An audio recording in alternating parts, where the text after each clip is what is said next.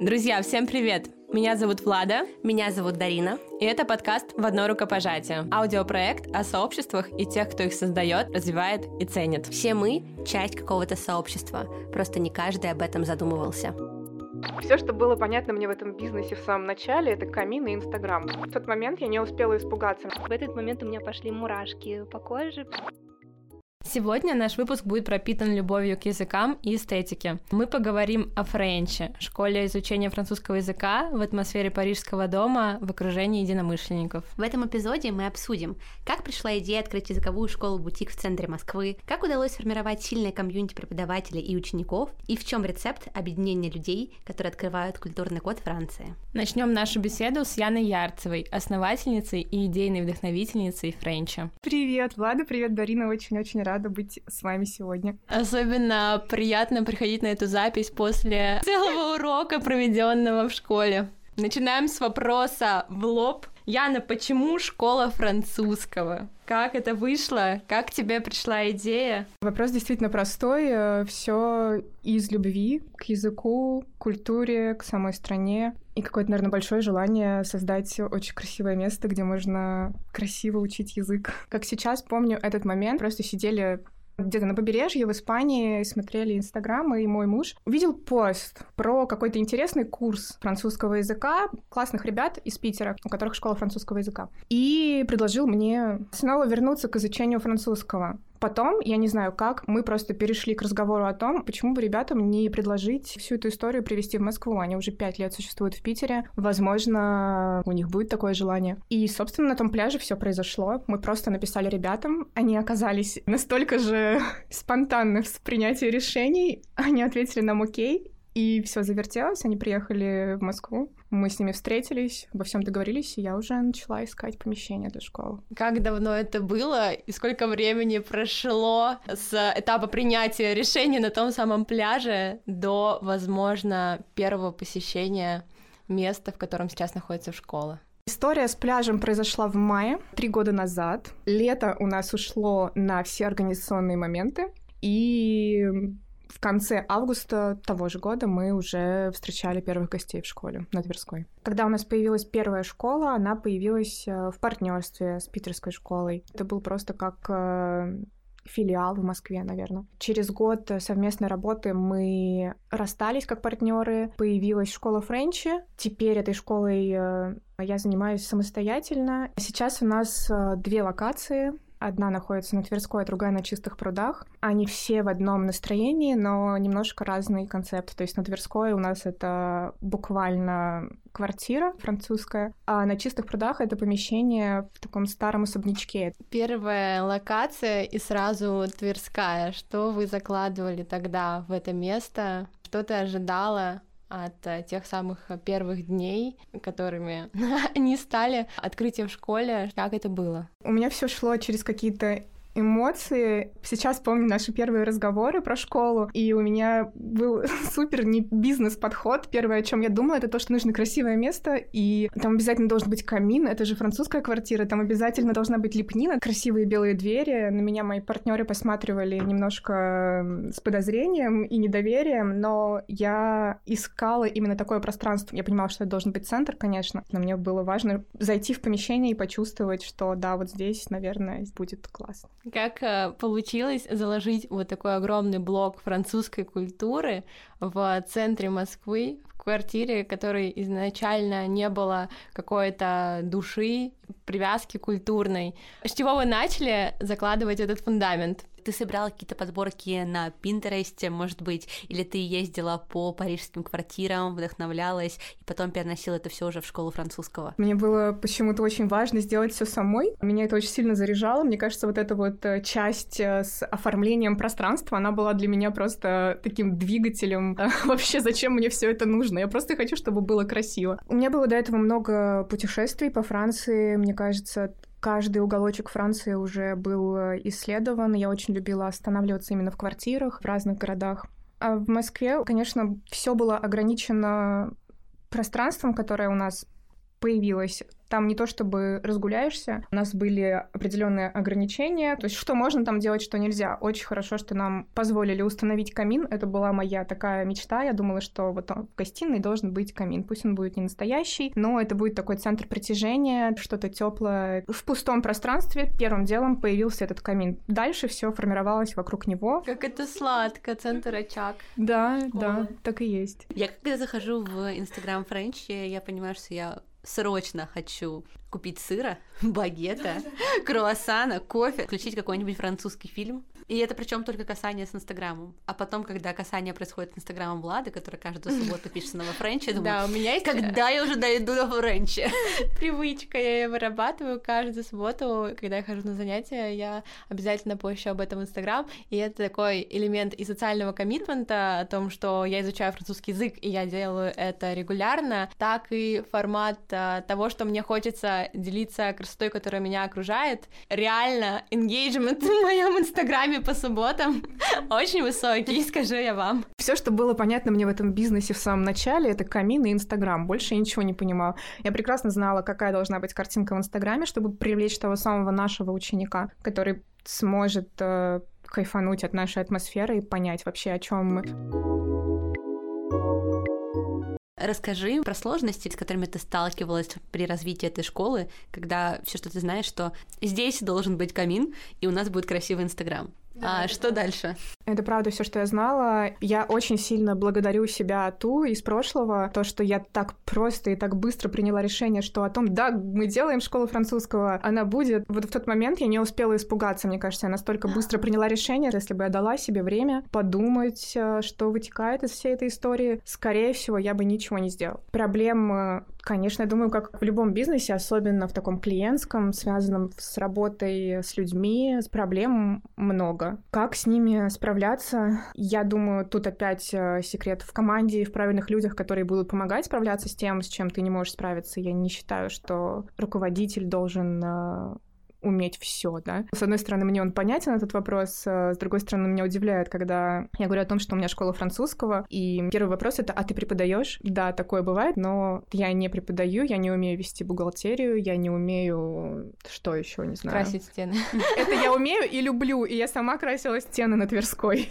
Я правда это люблю. До сих пор, наверное, в каких-то процессах я что-то не понимаю. Я, например, не понимаю, чему новому сейчас необходимо научиться нашим преподавателям например, для того, чтобы мы все-таки были ведущей школой в плане того, как мы учим людей языку, да, это ведь все-таки на первом месте. Но у меня теперь есть э, старший преподаватель, который знает все это лучше меня и которому я доверяю. Я не очень понимаю, как вести бухгалтерию, для этого у меня есть отдельный человек. В каких-то вещах я как не разбиралась, я так и не разбираюсь, просто я сейчас научилась понимать, в чем мне нужно разобраться, а в чем нет. Основной задачей я всегда видела прокачивание себя, наверное, в плане работы с людьми, работы с командой внутри внутри. Мне было очень-очень-очень важно стать э, таким руководителем для них, которому можно доверять, с которым приятно работать. Все какие-то маркетинговые стратегии, планы на год, вот это все, этим занимаюсь не я. На данном этапе у нас уже сформирована команда, благодаря которой я могу реализовывать какие-то свои идеи, которые обычно рождаются в формате «Ой, я очень сильно хочу сделать вот это», «Ой, я очень сильно хочу сделать это, а я видела вот так, а давайте тоже это сделаем». И я сейчас генератор идей, и я не стала исполнителем там чего-то, что я не умела. Я не могу сказать, что с какими-то проблемами я научилась справляться за счет э, новых эм, навыков ведения бизнеса. Просто я очень люблю работать с разными людьми и очень люблю привлекать профессионалов для решения разного рода задач. Было бы интересно поговорить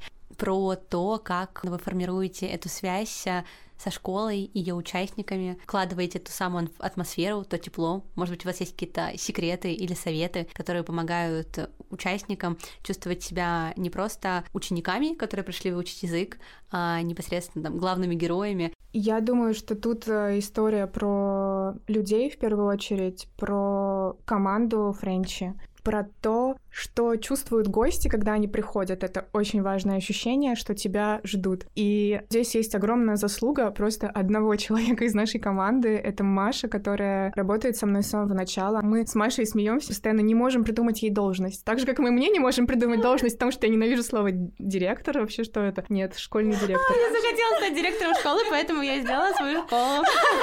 Мне кажется, вот это должен был быть ответ. Вообще, вот такие ответы мне ближе. Я люблю поржать. Ну ладно. Мне кажется, что каждый, кто учится у нас в школе, знает Машу. Маша всегда встречает наших гостей, всегда со всеми разговаривает и создает ту самую атмосферу. Сколько свечей вы не поставьте, какие скатерти вы не накроете на стол, как вас встретят и что вы будете чувствовать, когда вы войдете. Это все зависит от того, как вас встретит настоящий живой человек который э, с большой страстью и любовью относится к проекту, который понимает, зачем люди пришли сюда. К нам приходит на мероприятие клуба в одиночестве. Ситуация плюс один или в компании друзей, подружек, она не такая частая, хотя казалось бы, что ну, часто люди ходят на мероприятия в каких-то компаниях. Но все таки не знаю, я считаю, что на первом месте здесь то, что ты чувствуешь, когда ты находишься у нас. У нас высококлассные, просто потрясающие лекторы. Я очень сильно горжусь командой наших лекторов. Но все же и по моим личным ощущениям, и по отзывам людей, которые ходят к нам, я понимаю, что все ставят на первое место атмосферу, и все ставят на первое место свои какие-то ощущения тепла и комфорта. За всем этим стоят э, живые люди, которые очень сильно любят то, что они делают. Маша, привет! А вот и Маша, или просто Мари, человек-оркестр, который отвечает за атмосферу в этом прекрасном месте. И я думаю, сейчас она подробнее расскажет, в чем заключается ее роль сейчас. Мы пригласили Машу на запись спустя время, чтобы узнать про ее историю во Френче и как ее участие помогло проекту найти новые формы. Привет. Да, я правда не знаю, как э, представляться, кроме как человек-оркестр. Сейчас у меня два направления моей деятельности. Это административная часть функции управляющего. Я курирую все наши внутренние и внешние вопросы. Плюс э, креативная часть, то есть я занимаюсь всеми нашими мероприятиями, коллаборациями и стараюсь придумывать э, красивые истории. Расскажи, Маш, как ты пришла в команду? С чего все началось? Это случайная история. Я в тот момент не собиралась никуда идти работать. Произошло это спонтанно, потому что я сидела вообще на даче, это было лето, я ела землянику, листала Инстаграм. И у меня как-то соскочил палец в телефоне, у меня промотался какой-то пост, и я увидела новость о том, что открывается такая школа в центре Москвы. И я решила пойти посмотреть, что это такое. То есть ты пришла на первое занятие? Нет, я пришла на собеседование. Это была вакансия администратора, человека, который следил бы за порядком э, в школе, общался бы с учениками и занимался в том числе там учебными какими-то вопросами. Я шла туда без особых э, намерений устраиваться работать, но когда открылась дверь, я увидела Яну, я сразу поняла, что мы с человеком на одной волне. Как такового интервью вообще и не было. Я помню, что мы с Яной говорили о каких-то посторонних вещах, смеялись, и Яна сказала, сказала, что я ей очень нравлюсь, и она хотела бы завтра видеть меня на работе. Собеседование мечты. Земляника на даче отменилась.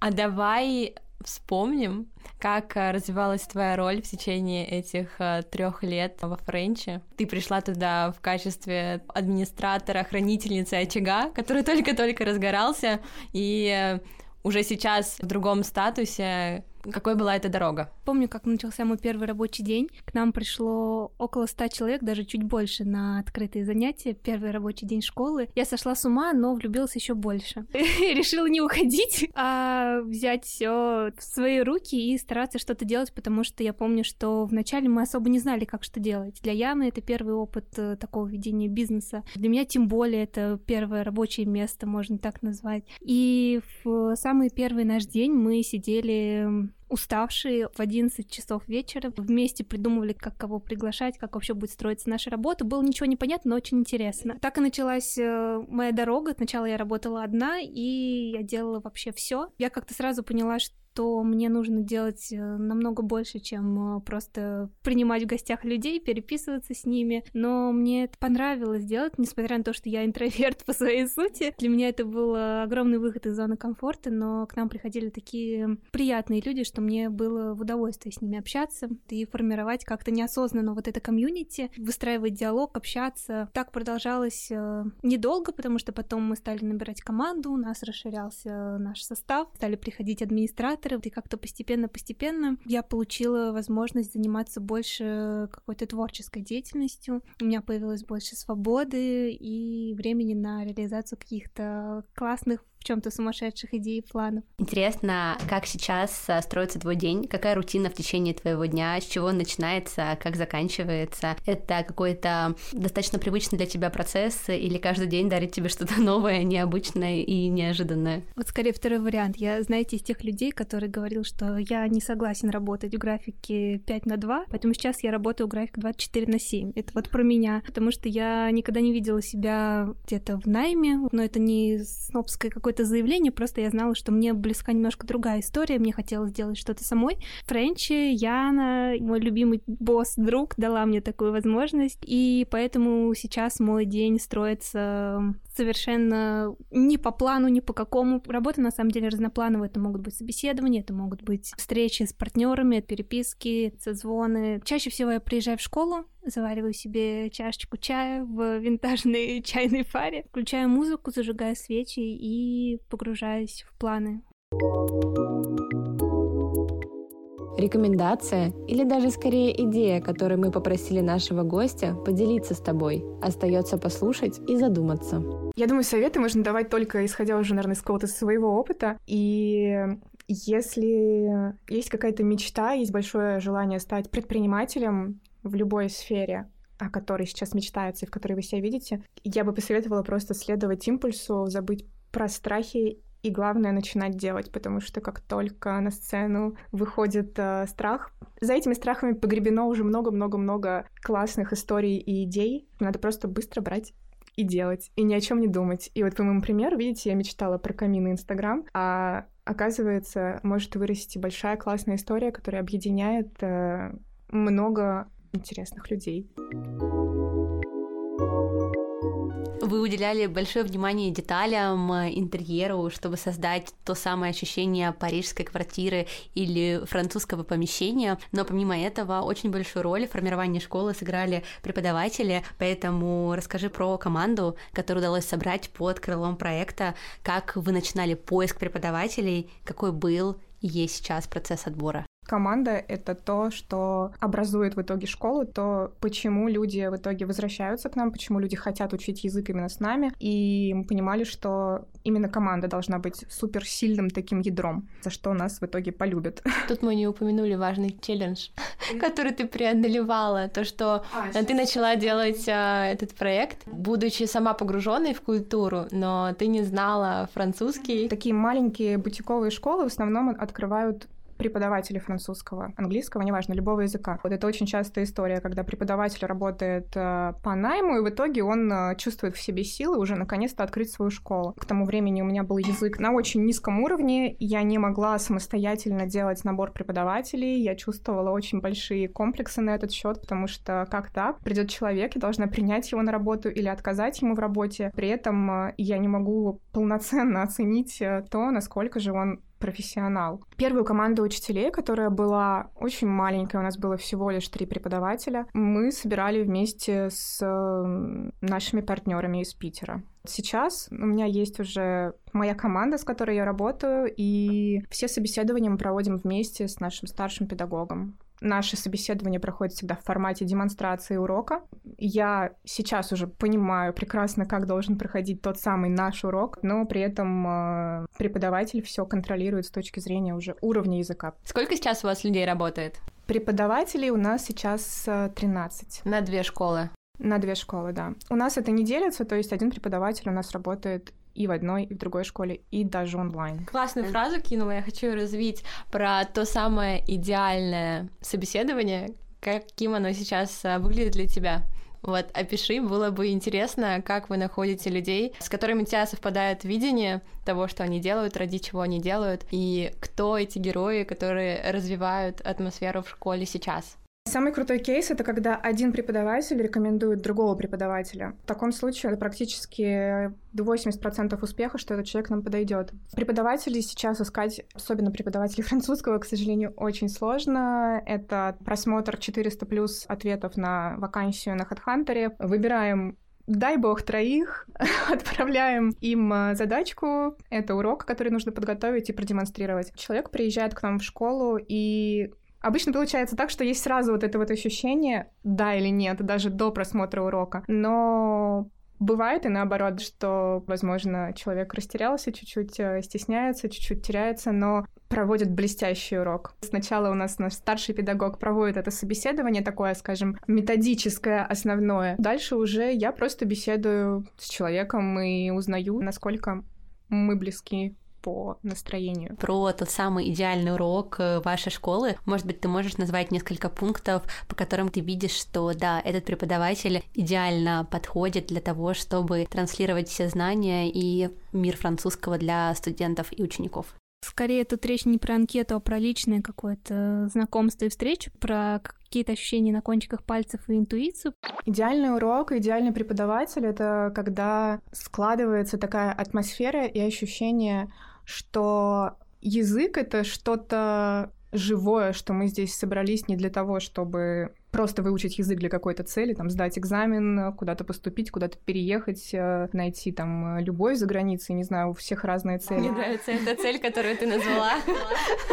Когда преподаватель умеет создать атмосферу, что язык — это жизнь. Сотни тысяч людей по-настоящему в этом мире разговаривают на этом языке, они живут на этом языке, что это про жизнь в первую очередь. С преподавателем должно быть комфортно, с преподавателем должно быть интересно, преподаватель должен сам быть очень сильно заряжен и влюблен в свое дело. Это самое главное. И это, это чувствуется. То есть я правильно понимаю, что сейчас преподаватели, которые работают в проекте, это русскоговорящие ребята, которые сами когда-то учили французский? У нас в команде только русские преподаватели, они сами учили язык. Я думаю, что даже нельзя здесь сказать в прошедшем времени, потому что язык выучить невозможно, это что-то живое, это что-то, что всегда меняется. Это преподаватели, которые продолжают учить язык. Мы не берем иностранных преподавателей, у нас нет э, носителей языка для стандартных уроков, то есть носители языка подключаются только на каких-то разговорных клубах. Очень-очень важно учить э, французский с русскоговорящим преподавателем. У вас сформируется такая теплая атмосфера в школе, и мы уверены, что такая же теплая атмосфера формируется и в сообществе преподавателей, и в вашей команде. Расскажи, пожалуйста, есть ли у вашей команды какая-то рутина, традиции, через которые вы объединяете как преподавателей, так и другую часть команды. Что вас всех объединяет и как вы любите больше всего, возможно, проводить время вне работы. Сейчас Ян скажет, я люблю проводить время на работе. В одиночестве. А, нет. У нас все преподаватели очень-очень разные, с супер разными интересами. И получается, что просто внутри команды формируются какие-то маленькие группы по интересам, и они как-то проводят время. Мы стараемся в меру сил поддерживать комьюнити не только среди нашей аудитории, но и среди, собственно, главных людей, которые занимаются обучением этой аудитории, в том числе это наши педагоги. У нас есть э, специальное ателье для преподавателей, где мы обсуждаем наши внутренние вопросы методические, всякие направления, истории, методики, что угодно. На самом деле у каждого преподавателя есть возможность прекрасно работать э, на фрилансе, да. Но ценность команды, она в первую очередь, наверное, в том, что можно обмениваться опытом, то есть ты находишься в том самом комьюнити сильных профессионалов. Для этого они встречаются, мы заранее определяем какие-то темы, такие горячие на данный момент, и ребята встречаются и прокачиваются, прокачивают друг друга. Какие, например, э, прикольные темы вы затрагиваете на таких встречах? Ох, ну могут быть самые разные темы, которые просто со стороны могут показаться смешными. Например, в последнем собрании обсуждалась тема работы с доской, потому что, оказывается, это не так просто, вплоть до того, как каждый преподаватель использует доску на уроке. Заканчивая какими-то серьезными историями, вроде введения новой методики мне очень нравится, когда ребята собираются, и когда я наблюдаю за этим, потому что обычно это происходит очень тепло, смешно, интересно и весело, и я в такие моменты, во время этих собраний, я понимаю, господи, насколько они все крутые, насколько собралась классная команда. Теплыми эти собрания делают, наверное, сами преподаватели. Кто-то там что-то берет, готовит, кто-то рассказывает какие-то интересные истории. У нас нет какого-то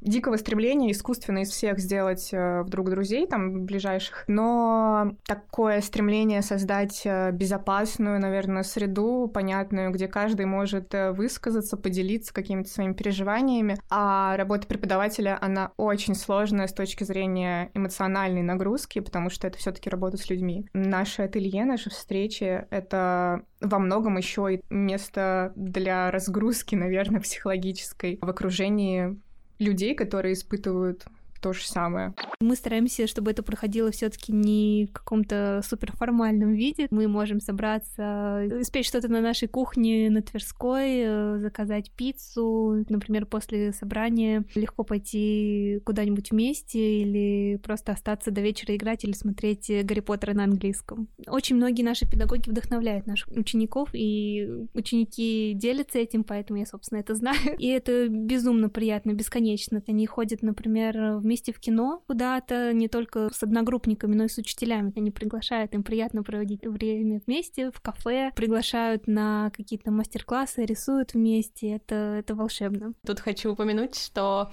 Френчи — это то место, школа, у которой есть своя кухня. Как да. так получилось? Я знаю, что в этой локации в квартире всегда много людей, болтающих друг с другом, обменивающихся эмоциями. Откуда это смелое решение? Да, я представляла себе камин центром притяжения, но, естественно, центром притяжения стала кухня, потому что там э, можно постоять э, с чашечкой кофе, облокотиться на подоконник, смотреть на снежок, что-то обсуждать. И действительно, в какие-то вечернее время, например, когда параллельно занимаются четыре группы, все собираются собираются на кухне, что-то обсуждают, кто-то что-то там приносит, э, преподаватели иногда готовят что-то для своих групп. Кухня, как и в любой квартире, она становится таким сердцем, наверное. А говоря о традициях, э, хочу упомянуть, что во Френче преподаватели даже готовят десерты на этой кухне. Я когда это вижу, честно, мне хочется плакать от счастья, потому что это настолько заботливо и искренне. Просто еда — это всегда что-то, что объединяет. Это очень по-французски, ну и правда же ведь очень приятно приходить, э, когда тебя ждут. Буквально на днях наша преподавательница приготовила мороженое для всех учеников. И оно просто потрясающе вкусное получилось, и она сама это хотела сделать. Блеск, тут хочется задать такой вопрос, насколько тебе, человеку, изучающему французский, стало легко сейчас работать с сообществом преподавателей, которые по факту находятся немного в другой роли, именно в этой нише. Тут было несколько таких стадий э, сопротивления и со стороны преподавателей, и с моей стороны. Первое время мне казалось, что вообще, господи, они не воспринимают меня всерьез, ведь я не знаю французский. Или, ой, а как я могу сама себя воспринимать всерьез? Я пытаюсь управлять людьми, при этом я не разбираюсь в основном предмете нашей школы. Я просто вижу его образ и пытаюсь его воссоздать через других людей. Я не могу сказать на сто процентов, что думает каждый из членов нашей команды насчет того, что я все еще за три года не дошла до уровня B2 как минимум, а все еще болтаюсь где-то на начале два. Но сейчас я гораздо проще ко всему этому отношусь. Я понимаю, что я делаю просто свою работу, я делаю очень много для того, чтобы это в целом работало, чтобы в нашей команде преподавателей, которые преподают, была работа. Мне не обязательно преподавать, я не должна испытывать на этот счет никаких bad vibes. Мы поговорили про преподавателей, тех самых проводников, которые открывают э, студентам мир французского, мир другого языка. Поэтому здесь очень хотелось бы поговорить еще про один мир, который формируется внутри Френчи. Это Le Club. Расскажи, как появилась идея создания этого сообщества? Снова что-то стихийное, как мороженое на кухне, или что-то, что вы начали планировать после того, как увидели силу объединения учеников? История Le Club началась э, с винных дегустаций. У нас одна из преподавательниц сомелье профессиональный, и мы проводили очень камерные винные дегустации на французском языке. Дальше у нас появился маленький книжный клуб, где мы читали уже книги на русском языке русских авторов. Это был первый опыт, когда мы чуть-чуть э, отвлеклись от французского языка и поняли, что есть очень много гостей, которые хотят приходить к нам, но сейчас просто им не очень хочется учить французский язык. Вот с этого книжного клуба начались русские сезоны, но тогда еще не было какой-то идеи все это масштабировать и э, превращать это все в какую-то большую клубную историю. Потом, э, ну, как все происходит у меня, все начинается с каких-то пространств. Потом у нас появились чистые пруды. Я всегда мечтала, чтобы школа французского была в каком-нибудь особнячке, чтобы все было красиво. И я помню, что мы сидели с Машей, и я в очередной раз ей рассказывала про это, и залезла на Циан. Нашла там помещение на чистых прудах, и мы буквально, хотя это совершенно не входило ни в мои планы, это совершенно не было просчитано в каком-то бюджете, на это не было заложено бюджета в принципе. Но мы с Машей решили, что на следующий день мы едем и смотрим, потому что это упустить нельзя. Практически сразу его арендовали, сделали там ремонт, и Дальше появился клуб. Да, там такой огромный стол. Я сидела за этим столом на открытом уроке и прониклась э, всей атмосферой происходящей в этой комнате. Какие зеркала вокруг висят, какая огромная люстра, как красиво расставлены вазы с цветами какие все вокруг красивые сидят за этим столом. Я поняла, что я точно хочу больше времени проводить в этом месте. Видимо, это же переживали люди, которые приходили на первые встречи на чистых. Само пространство, оно просто кричало о том, что давайте собирать уже больше людей. Не было какого-то такого старта этого Le Club. Это просто такая история, которая собиралась по кусочкам. У нас просто начали появляться какие-то интересные лекторы. Некоторые сами писали нам, что хотели бы читать свои лекции у нас, как кого-то мы находили целенаправленно. Сначала появились э, сами клубы, а после уже появилось общее название для них, когда мы уже поняли, что это действительно уже большая история, которая идет параллельно с учебным процессом, но она уже как будто бы перерастает э, сама себя, и нужно было уже дать этому название, нужно было уже заняться этим серьезно, и э, мы решили сделать это как отдельное направление. Расскажи, какие форматы уже существуют в Le Club? Форматы очень разные. У нас есть киноклуб, у нас есть книжный клуб, у нас есть винные дегустации, у нас есть лекции по искусству, музыкальные лекции. Еще для тех, кто учит язык, у нас есть прекрасные французские завтраки, которые мы проводим в основном в партнерстве с разными московскими кафе. Это как разговорный клуб. Наши гости, ученики собираются в кафе и разговаривают на разные темы, которые готовят наши преподаватели. Я знаю, что, Влада, ты ходила на французский завтрак, э, да, в Эклерную? Да, это то самое место, с которого очень здорово начинать свой день. И там я познакомилась с потрясающей Сашей, ваш преподаватель. Вот такие люди как-то влюбляют в язык. Ну вот Саша готовила мороженое на кухне. Да. Здорово, что после таких встреч ты уходишь э, немножечко увереннее в себе, при том, что это утро, когда ты встретился с новыми людьми, какая-то форма нетворкинга. В то же самое время это язык, который ты улучшил, просто выпив кофе и проведя полтора часа в какой-то известной э, кафешке Москвы.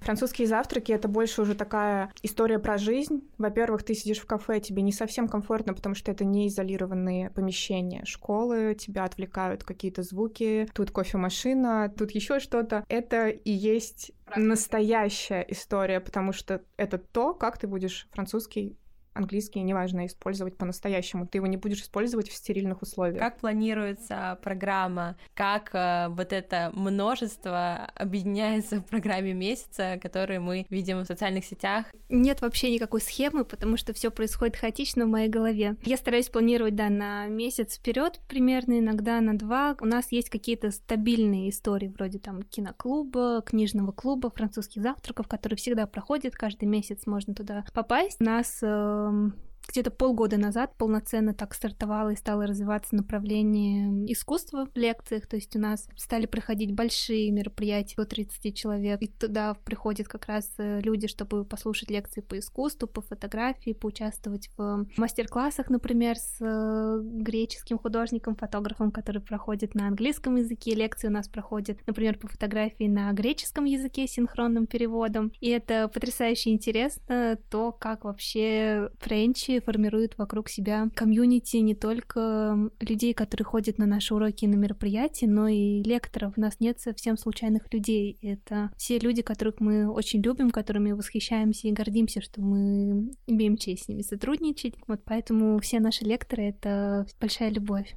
В Look Lab существует э, много разных форматов.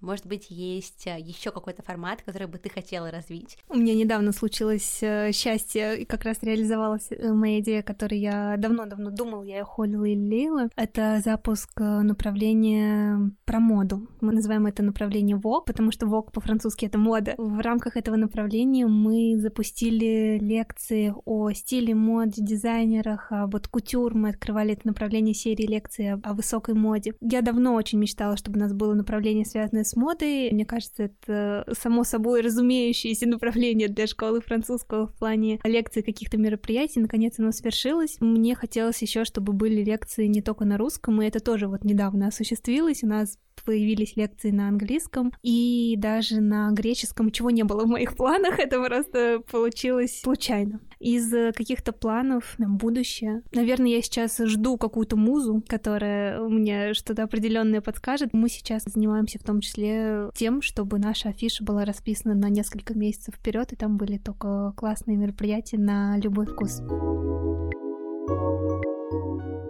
Было бы круто затронуть тему. Вы уделяете больше внимания именно офлайн встречам в школе, офлайн клубам, в том числе завтраком.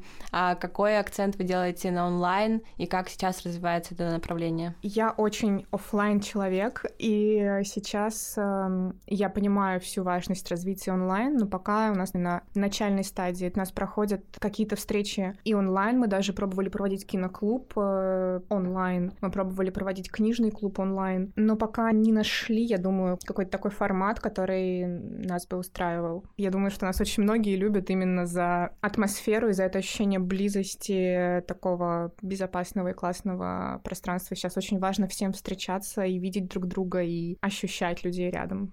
Я просто адепт того, что конкретные проекты привлекают людей со схожими идеями, взглядами и, возможно, целями. Кто эти люди? Есть какой-то образ такого идеального ученика Френча или людей, которых ты чаще всего встречаешь?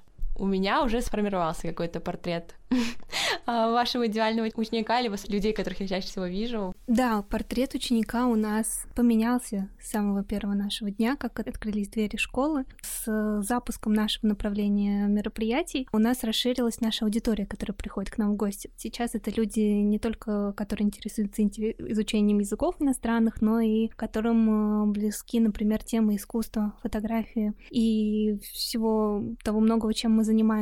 Сейчас, если говорить о каком-то портрете, у нас э, стерлись немножко те первоначальные рамки, которые мы сами себе ставили, и сейчас это человек э, широких взглядов, которому близка философия art de vivre, это искусство жить по-французски, это какая-то легкость э, бытия. Я обожаю истории, когда у нас, э, например, ученики, они приходят знакомиться в рамках группы, продолжают занятия, уроки постепенно у них становятся более душевными, они начинают поздравлять друг друга с праздниками, приносить э, что-то, что они приготовили сами дома, отмечать вообще разные мероприятия с нами, это очень ценно. И потом уже ходят там без нас куда-то в кино вот этой компании, которой они познакомились у нас, куда-то ездят в поездки. Это самое удивительное, наверное. Всегда ли это девушка? Нет.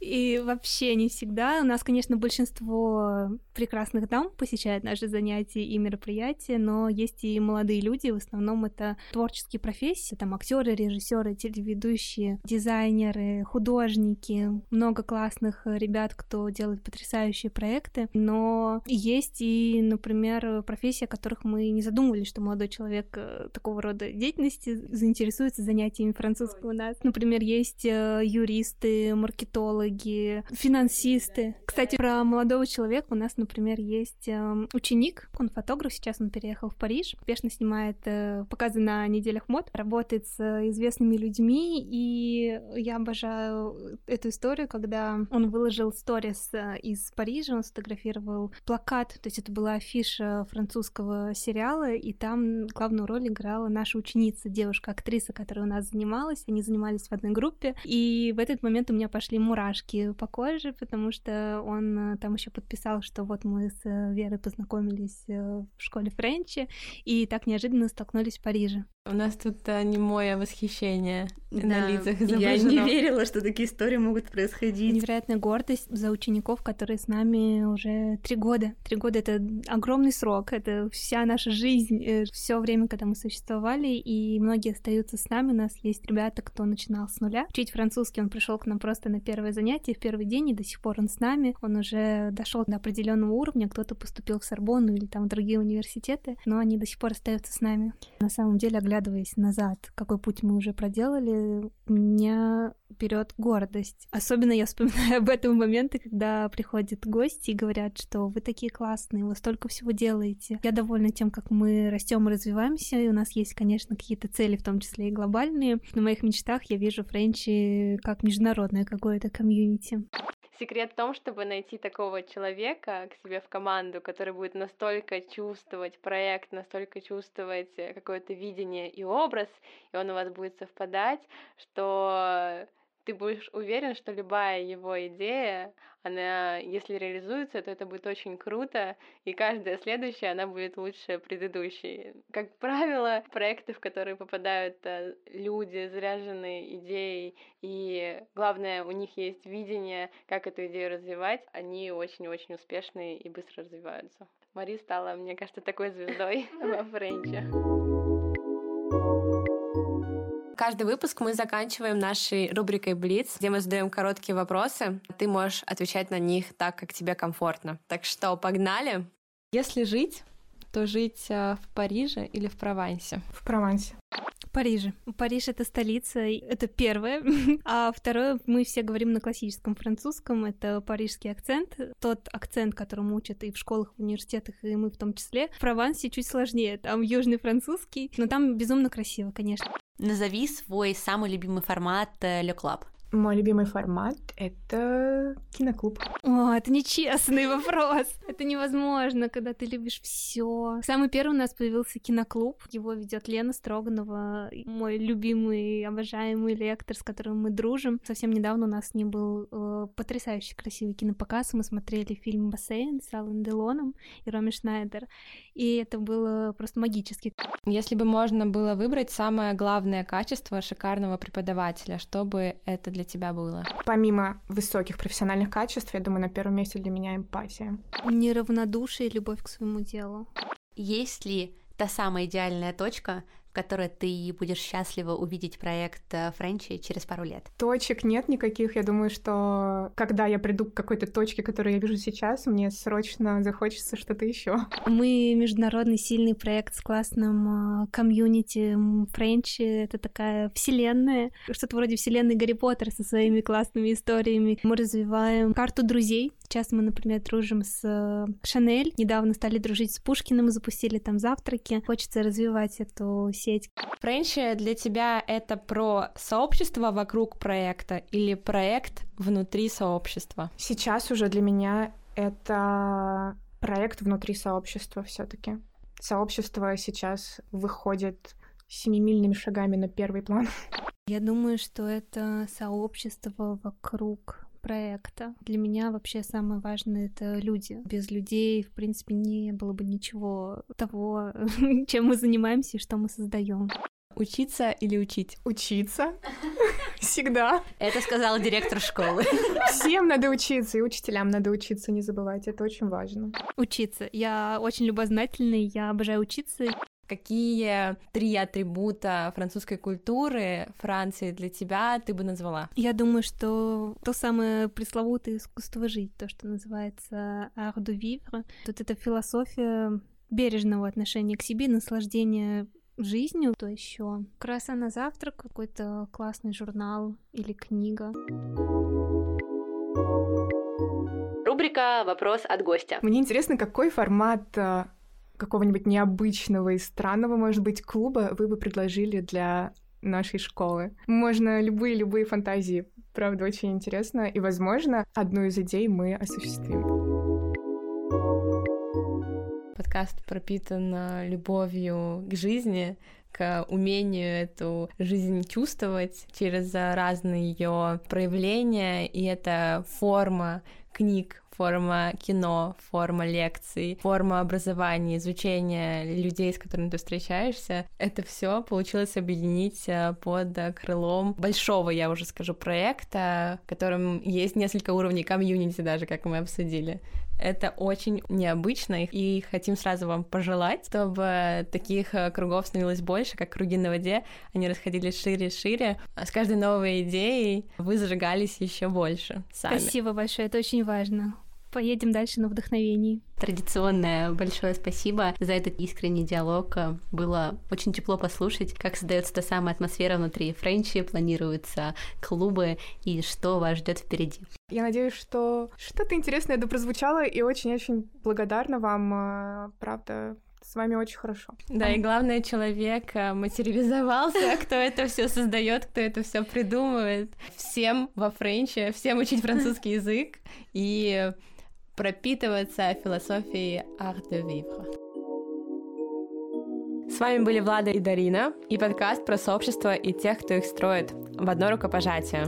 Не забывайте подписываться на наш подкаст, ставить лайки, делиться выпуском с друзьями и до встречи в следующем эфире. Жмем вам ручку!